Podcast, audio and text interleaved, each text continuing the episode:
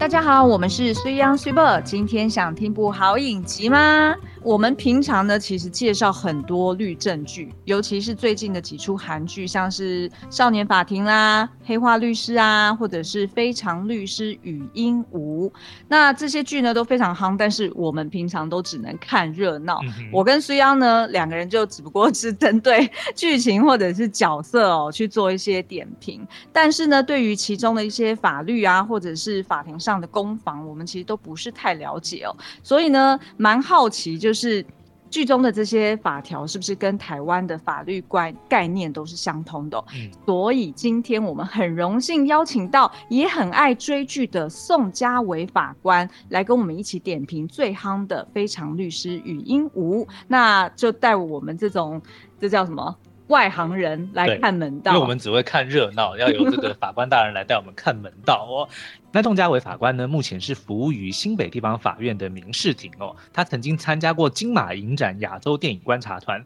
担任法官期间呢，还参加过多场映后活动，还有跟导演语谈分享，包括了《我们与恶的距离》的导演林君阳。该死的阿修罗导演娄一安，彼岸的导演施佑伦等等，也曾经呢在世新大学的这个广电系开设了广电学产学合作专题、法律与戏剧课程特色等讲堂讲座，所以听起来呢就像是一个。被法律耽误的这个 戏戏剧热爱者哦，所以我们就来先欢迎这个宋法官跟大家打声招呼。耶，Hello，水 ㄤ 水某，还有各位听众，大家好，我我是那个新北地院的宋家伟法官。那刚刚有简单介绍说，我现在是在民事法庭。那因为我们今天要讨论的剧，刚刚有讲是非常律师嘛。那其实呃，法官的角色有很多元，不是都只有做呃我们。大家平常看新闻最常看到的法官，可能都是刑事法官，就是那种什么杀人案件啊，oh. 就是那种。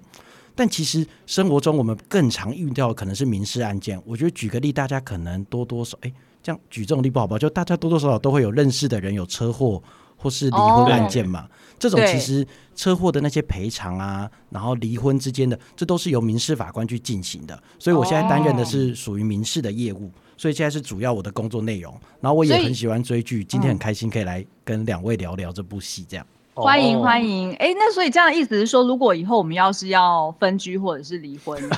我们就要打民事，我们然后就有机会碰到宋法官，对不对？因为我们也是新北人。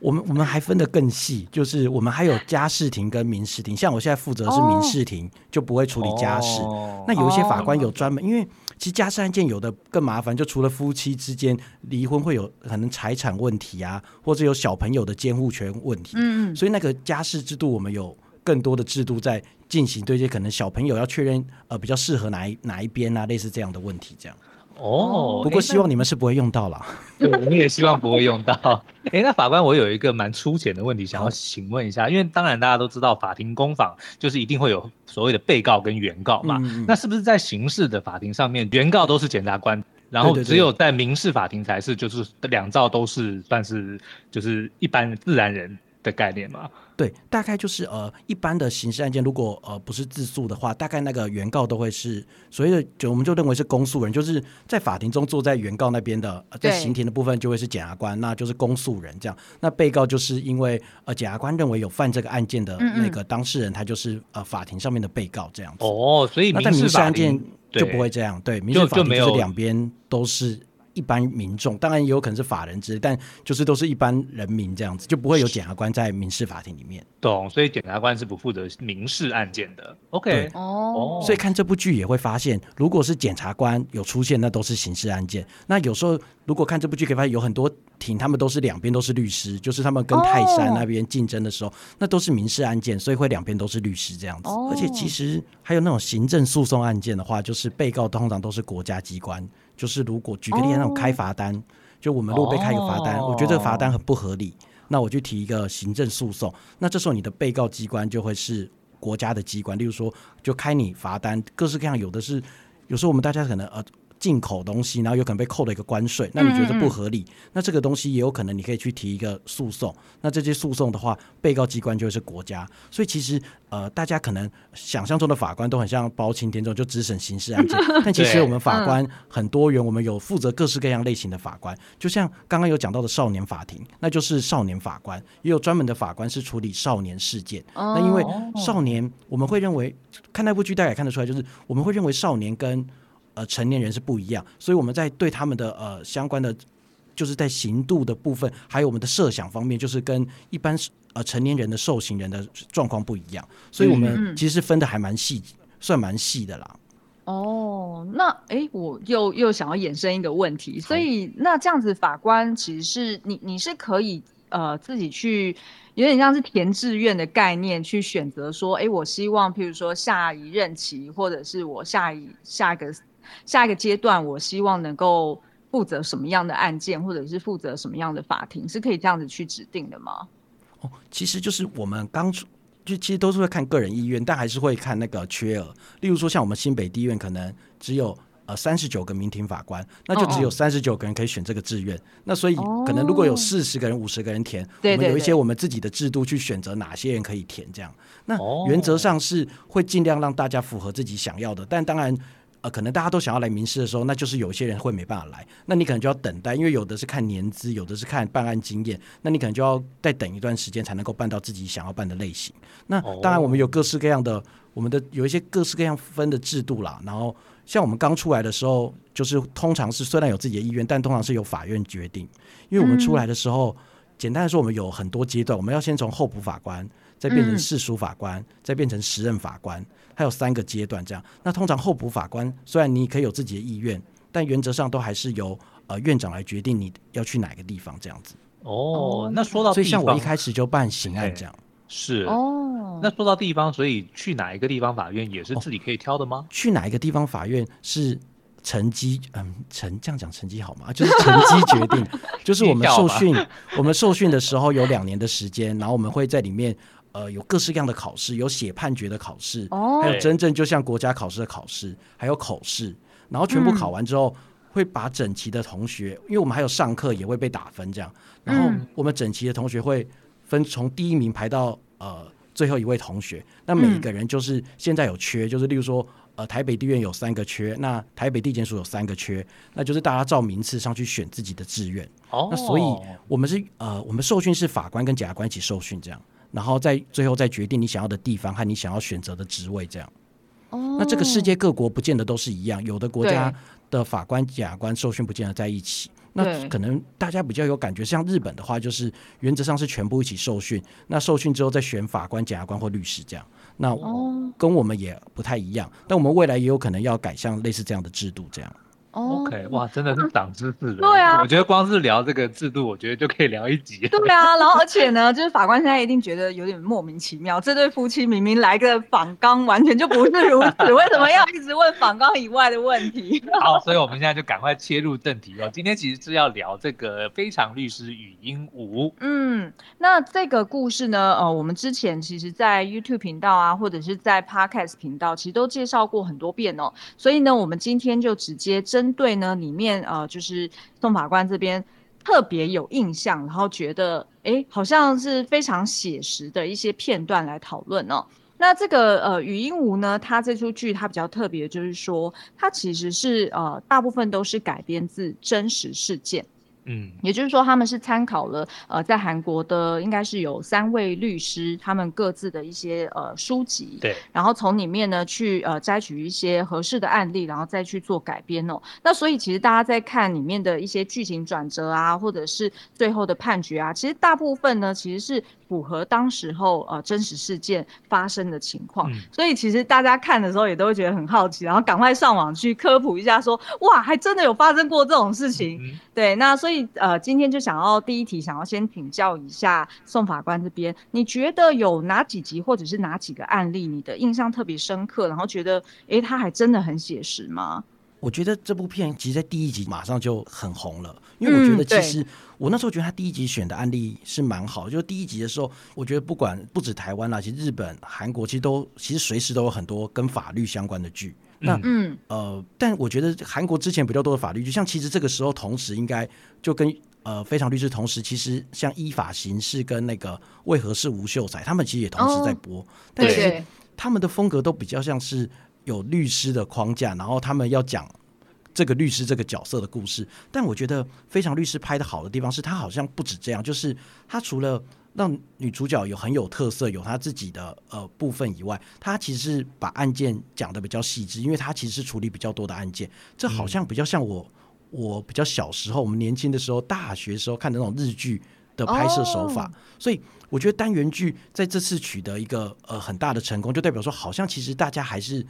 喜欢看这种一个一个案件，然后中间有主线的故事这种模式。我觉得其实我原本以为好像现在好像不太流行这样的。的播法，因为现在其实看日剧的人比较少嘛，就觉得说，哎、嗯欸，没想到还是很流行这样的方法。那我会觉得最有趣的应该是，呃，第一集那个案件，我就觉得蛮有趣的。那其实跟台湾是比较像，就是说，他其实我觉得这个问题，就是如果说一般写这个剧，可能就会写说要帮那个老太太呃打无罪，嗯、但其实那是我觉得厉害的地方，他是有写出最大的问题，就是说这个不是这个为什么要打无罪的理由，是因为。它会有很影响到继承权的问题。那其实，在我国的法律上，确实我们的民法的一千一百四十五条也是规定一样，就是如果你故意致这个被继承人呃于死，或虽然没有到没有致死的话，但你受刑之宣告的话，就会丧失他的继承权。所以这地方其实跟呃我国法是一样。但我那时候觉得地方很巧妙，是因为哦，其实可能我们看这个案件的时候，我们只会单纯想说哦，她到底有没有置她老公于死的这个故意等等，但其实她。又引发出她讲到民事部分，所以那时候我就会觉得哦，这个剧本写得很好，一定是有实际发生的案例，或是说呃，确实透过一个呃，可能有律师或是什么帮他写。所以后来我才看到，刚刚你们有讲那个新闻，就是他其实每他是用的几本呃律师写的书，然后去把它改编。嗯、所以我就觉得，哎，如果台湾也有一个，而且因为这三本书我查一下，台湾好像都没有翻译啊。哎，对对对，没错，有点可惜，嗯、就是说。而且我们台湾好像比较少这样的书籍，就想哎，其实有可能我们也比较少那像让编剧可以去找这些取材，因为我想他们可能不只看他的书，可能会直接去跟这个律师做填调，这样，所以才会把故事写的这么精彩。那我觉得第四集的故事，我觉得我也觉得蛮精彩，就是有三兄弟的那个土地纠纷那一件，嗯，对，那件我也觉得蛮精彩，就是说这些跟我国法也是一样，当然它那里面它是有设计点技巧了，那就说其实我们确实我们的法律也是这样规定的。就是在民法中的四百一十六条是规定，在赠呃，他因为他是认为那部分是那个契约中间那部分是赠与，那如果他对他的赠与人，就等于说就是他那个三弟，他们有对他有故意侵害的行为的话，对，然后被刑法处罚，那像那个案子可能就是伤害罪之类，那这样子他就可以去撤销他的赠与，所以这部分其实跟台湾的法律也蛮像的，因为这部片其实在我们法律人中也有很多的讨论，因为其实。呃，因为我们虽然是台湾的呃法律从业人员，但其实我们对国外的法律，除了自己有兴趣的地方，你才会去相关做研究，或是案件有需要。Oh. 但后来看这部片，就是说，哦，其实他们很多法律跟我们是有相像的。那我觉得还有一个可以提到，就是你们有发现他那个，他们有几次是采类似国民陪审的制度？对对对对对对对对。其实第一集就是了。对对对对对对。嗯。其实还有一次，就是那个脱北者那集也是，对就是那。那其实跟现在我们明年要施行的会有一点不一样。他他们采的比较有趣，就是他们采的是像陪审，就是陪审就是呃简单的说就是他们坐在法官的那旁，坐在有一有一个角落。对，就我们看的美剧也是这样嘛，都会做一个角落，然后他们会自己讨论他们自己的。那韩国的模式是，他们讨论的结果是没有拘束法官。哦，就有看到脱北者那集很明显，因为他就采了一个跟呃等于说他们。陪审团的决定不一样的结果。嗯，对，没错。对，那他们的制度是不能够拘束法官的，但只是说法官会参考这样意见。那我有看一些呃，我我不能去不知道确不确定是正确资料，就韩国多数还是会尽量的，法官基本上是会尊重陪审团的决定，但每某些个案会有不一样的做法。这样，那其实跟我们国家要目前要适用的就完全不一样。我们的话就是，是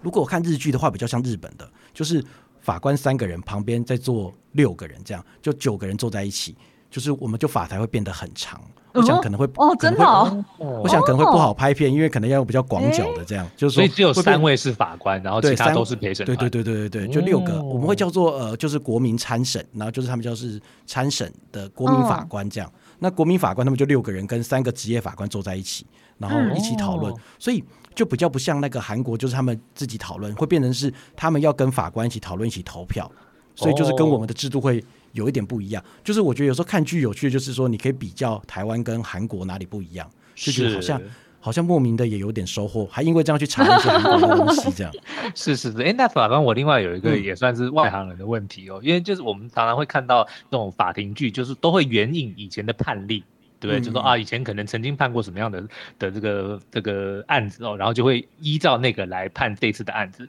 那这个是只限于说国内的嘛？就是如果像您刚刚提到说。国外的制度，或者说国外的什么可能习俗或什么等等的，不太一样。那有办法去援引国外的判例，或者说去参考别的别别国的做法吗？还是说只会局限于说本国的？哦，其实就是呃所谓的他们。电视剧或电影演的判例，在我国现在其实没有判例制度，就是我们就是呃最高法院的判决这些，我们确实会会有参呃地方法院都会参考最高法院的判决。嗯、那其实主要也是为了一个法律的一体性，就是说大家适用的法律要比较像这样。呃，我们人民就是不能法官想怎么样怎么样，就每个法律见解不同。但对国外的部分，其实在某些案件中确实是可以用。我们会在呃法理的部分使用。如果在民事案件的话，有些部分是可以依法理。那这个法理确实可以引国外的法律。如果嗯，像有一些的判决，可能在台湾我们可能没有规范的这么精细。其实，在很多的判决都可以看到法官是引用呃美国的法律或是什么，但他我们不是真的用那个法律，是说那个法律有一些精神是在这个个案中是我们台湾目前。可能欠缺的，那我们就会去引用。Oh. 那因为其实我们的法律也都不是我们不算是独创的嘛，就是说我们的法律一定也是参考了世界各国的法律。那这些法律就会变成我们台湾自己的法律，嗯、所以我们在这中间也是有可能会适用到国外的，但我们不会直接拿法律来用。如果直接拿国外的法律来用的案件，大概都是那种真的是涉外之案件，就是台湾跟国外的案件，oh. 然后我们去决定要用哪一国法律。那决定用美国法律的时候，我们就真的那个案件就要用美国法律。那、oh. 但呃，如果说是刚刚说那种情形的话，通常都是举一些国外的案例。我觉得这个其实对法官是有影响。我觉得，我觉得不见得要用法律。例如说，这个案件在韩国或在日本有发生过一个完全一模一样、很类似的案件，嗯、然后你在法庭中跟法官说韩国、日本他们是怎么判断的，其实也有可能法官会去参考一下，去了解说，哎，为什么他们的想法是这样？那我们国家会不会有哪个部分可以呃去吸收采纳？所以我觉得大部分都还是会进。尽量的参考世界各地的制度啦。那其实我们自己，当然我们自己国家也有我们自己的做法，这样还是会有一点不一样在这边。懂。因为刚刚像提到脱北者这一集，我觉得就还蛮特别的，因为他最后我记得他就是说，因为这个被告他是呃北韩的人，所以他他的认知。里面他是用呃，他替这个被告去想说，他的法律认知是以北韩的这个法律，所以他在南韩犯了罪，所以算是情有可原。这个其实某方面也是您刚刚提到的，他可能会用呃援引国外的一些可能是价值观啊，或者是一些判例里面的精神，但是并不是真正的法条。嗯，对对，在台湾也会有这种，例如说呃，有一些案件也是会有这样的主张，因为有些外国人在台湾，那他们可能对台湾的法律不了解，那这时候。呃，可能他们的辩护人就会有这样的主张，是，所以我觉得确实在台湾还是会蛮常见，因为其实可能在我们认为有呃刑事责任或是什么罪的，但有可能国外是根本没有这个罪，那有可能他们来了台湾时间很短，不了解、嗯、这部分，确实是会有这样子的主张，没错。嗯，不过这样听下来，就是呃，是不是要去采纳一些就是其他国外的判例？呃，可能是由法官来做决定。那的确，我们是在剧中也看到说，呃，那个禹英禑他的老板曾经打脸过这个鹦鹉，说，哎、其实你不应该要就是太过太过坚持自己想要给予的正义，而是呢，就是。在剧中，他是讲说，哎、其实应该是法官的责任去给予正义。那我们蛮好奇，就是当宋法官你听到这一段剧情的时候，你有会觉得说，天哪，做法官怎么压力那么大？就是连律师都把好像把责任给推到你身上来了。那那你怎么看？就是剧中的法官的角色，他是不是呈现得足够写实真实？还是说，就是呃，您怎么看那个角色呢？我觉得这部片可能法官看完觉得会觉得比较好，是这部片里面的法官基本上都还不错，除了会问说，除了会问说你的祖籍是哪里的，对对对。对，就说这部片的法官大部分感觉，因为其实我觉得韩剧很多法官看到一半就感觉本来很正常，最后他就是跟政治人物有什么关系，然后他后来就变、哦、就变大魔王，对不对？但其实现实生活的法官都是一般人居多，就我们也没有人谁后面是三星主管的，或是谁是红海的，就好像也没有，就说就这部片里面每个法官其实感觉就是我们比较像真正的法，就他就是一个一般法官。那每个法官当然有的法官开庭。比较友善，有的法官开庭是比较冷静。那里面看起来每个中间还有一，我记得最后那几集有一个，就是他们还有点想要去，应该我我不知道他那有没有到行贿的程度啊？就他们有去约那个法官要吃饭嘛？对对，那对那个法官就拒绝这样。那其实这跟现实也是比较像，我们不会在。有案件的时候跟当事人吃饭，纵然这个律师可能是你认识的人，因为我们法律圈也蛮小的嘛，就有时候开庭还是会遇到，哎，这可能是你的大学同学、研究所同学，或是你朋友这样。那我们一般的做法是在那个案件结之前是都不会跟他联络，就是你遇到他到案件结就不会联络，因为这其实就是一个瓜田李下。纵然你可能在判断的时候你是。没有受到任何影响。但如果别人知道你们在这中间去吃了两次饭，或是去他家，嗯、那这样别人可能会去解释说：“哎、嗯，你们这背后有什么呃目的或什么之类，就会有一点跳进黄河也写不清。”所以有人说法官就朋友会比较少一点，大概就是这样子。哦、那您觉得是是这样吗？看看您这个应该应该，我觉得。呃，就是我们都还是会尽量的避免，就是造成这种误会的状况。所以确实有时候法官在社交生活上会比较要注意一点。我觉得这是多多少少。哦、那我觉得律师的角色确实，其实律师当然呃，在律师法的使命中，律师当然还是要什么保障人权啊，实现社会正义等等、啊。对。那其实现实生活中，我们也很多的律师朋友就知道，其实呃，律师他们确实有他们的难处，因为他们其实他们的收入就是看呃委托人给他的呃这个费用。所以他们会在很多地方会有很多的难处，所以其实我觉得蛮多的呃电视剧都喜欢写这个问题，就是说律师在自己心中的正义跟现实有落差的时候，他要怎么办？就是举例来说，你可能一直以为他是一个无罪的人，然后到最后突然发现他可能有有罪。这我印象很深的是那个《王牌大律师》的第一集，那就是那个呃新垣结衣他的那个角色，他一直一直本来认为一个人是没有。没有犯罪的人，但当他最后觉得很奇怪，他一开始怀疑他有犯罪的时候，那个主角就是呃古美门律师就跟他讲说，呃，我们不是，就我们不是神，你不要太自大，嗯，我们就只是个律师而已。所以我觉得哦，其实我就了解在律师立场就是这样，因为律师立场其实他们当然是为委托人的利益，还是要尽最大幅度的帮他。对，但其实我相信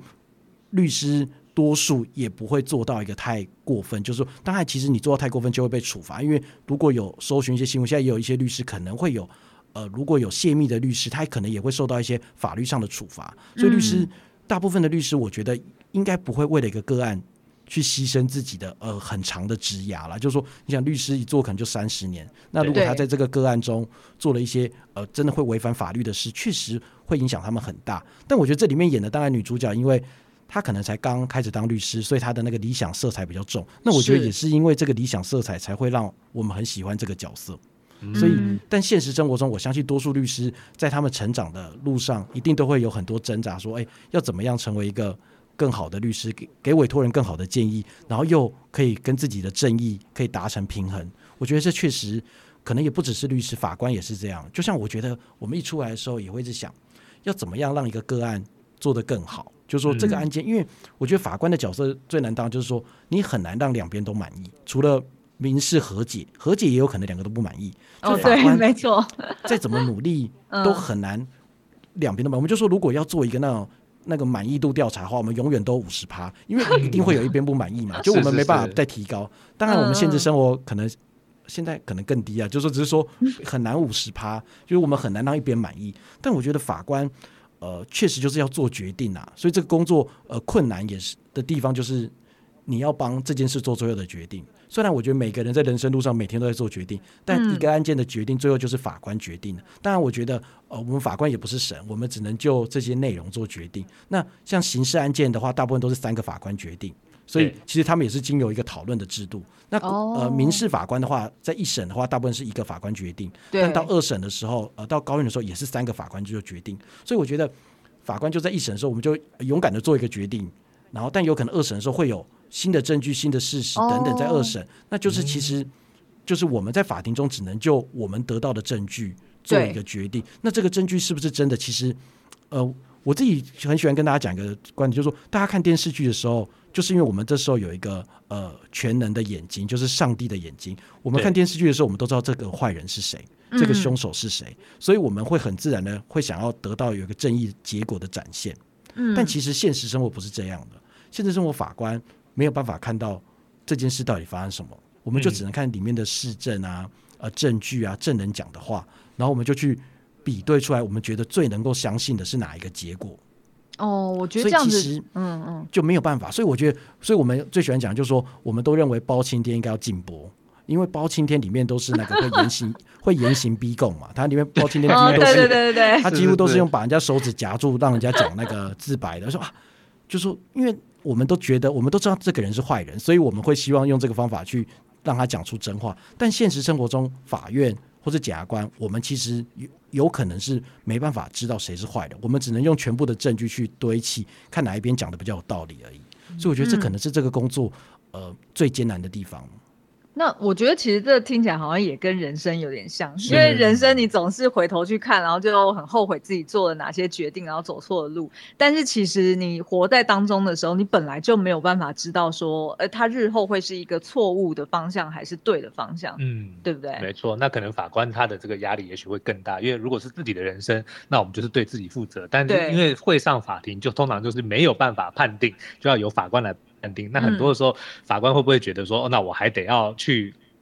就是替你所，你帮别人的这个命运做一个判决，你可能也要，好像要要负起这个，要心脏要够大才行。要我做，我觉得我觉得我没办法。就如果要判说，哦，这个人因为有罪或无罪，就是把他的这个命运交给我，我觉得我做不到这件事。好，那我也我也觉得，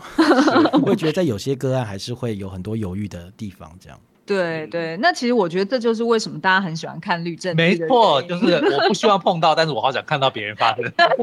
那种看好戏的心态，对不对？那所以其实我们呃也蛮好奇，就是如果有一些听友他可能也是创作者，然后他也想要改编一些实际的案例啊，然后可能帮他包装一些梗。嗯、举例来说，像过往可能在台湾有一些什么正义的算法，他可能就是加一些比较呃搞笑的元素啊、黑色幽默的元素等等的，然后去把。它包装成为一出热卖的作品，嗯，那但是就法律的部分是非常专业的。那如果一般人就一般的创作者他不了解的话，他要怎么去做填调，或者要怎么去做研究？那是不是有一些资源，呃，政府是有提供，或者是我们可以去哪里寻求协助呢？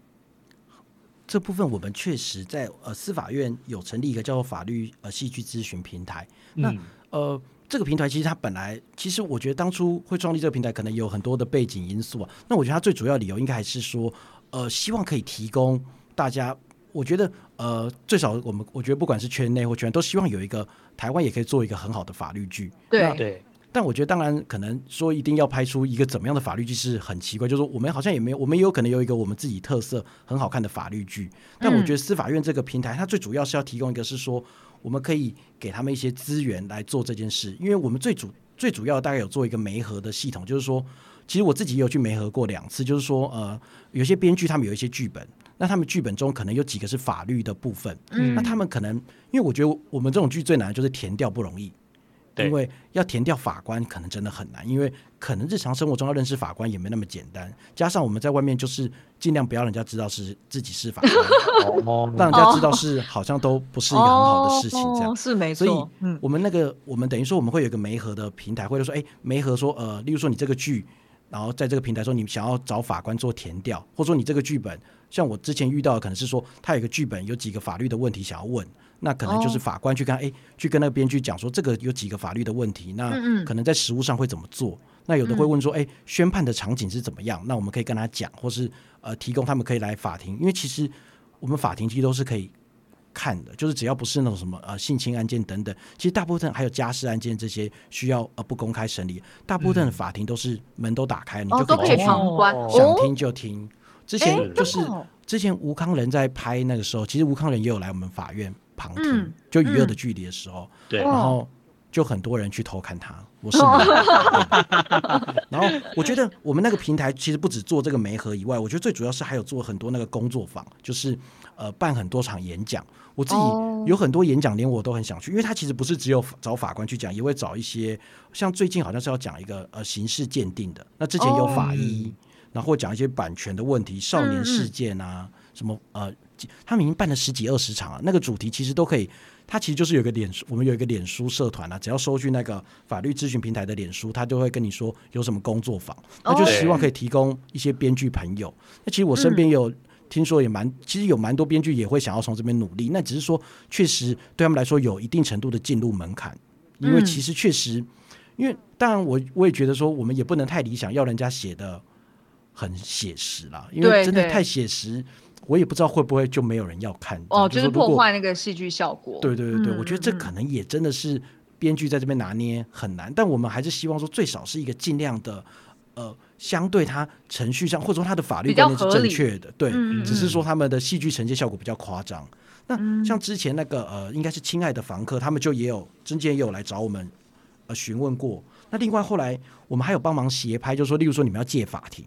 就说，其实法庭也不好借嘛，而且不要浪费钱搭，嗯，这样讲好吗？就说 就不用，就可能也不用花钱搭，不用搭场景，对。而且搭的可能很不像，怎么办？就是说，其实我们就有帮你协拍，就可以帮你借法庭，让你真的去法庭里面拍。其实现在有蛮多的剧都是直接就去我们那个法庭拍的。再来应该要再来要上的那个九月，应该就是呃九月要上的那个《走过爱的蛮荒》，他其实就有跟我们借。也有跟我印象中也是跟我们借法庭去拍，那我们用那个协拍就是帮忙去他们处理这些法庭的部分，所以其实大概媒合应该有三十部以上的戏剧，所以也是一个在努力，希望有更多的成果。但但其实我觉得这个最主要是我们其实是没有干涉编剧他们要怎么做，就是他们只问我们，问完之后他们的结果我们也就是说他们问完之后可能觉得说啊天哪。那现实法庭太无聊了，还是改也我们也也没有关系，因为我们就提供一个，这就是一个呃，对手是不用编剧，他们是不用给我们任何经费的服务，这样就是只是司法院做的一个服务，这样哦，就是一个咨询平台。对对对对对对。那有兴趣的朋友们，就是直接到粉丝页上面去搜寻法律戏剧咨询平台，就可以看到这些平常就有在公告的一些活动。我还蛮想去参加的。对啊，就算我们不是编剧，都觉得说，哎、欸，好像。就是生平没有进过法庭，好像哦，你有。好，那所以这样以上聊这个《非常律师语音五》啊，就呃从法官的这个角度去看这出剧，就觉得说哇，难怪这出剧这么受欢迎，嗯、因为它不仅是娱乐性爆表，同时呢，它在写实部分或者是在呃说故事的这流程，它可能都兼顾到了就是有关法律或者是呃法律人相关的一些观点哦。那所以呢，呃，就是今天呢，这就是我们跟呃宋法官这边的一个对谈，但是呢，其实我们留了一个彩蛋题，嗯、而且这个彩蛋题呢，大家一定都很想知道，然后一定。这应该不算冷知识吧？应该就是平常在戏剧上面看到都会觉得很好奇。戏剧看了你就相信了。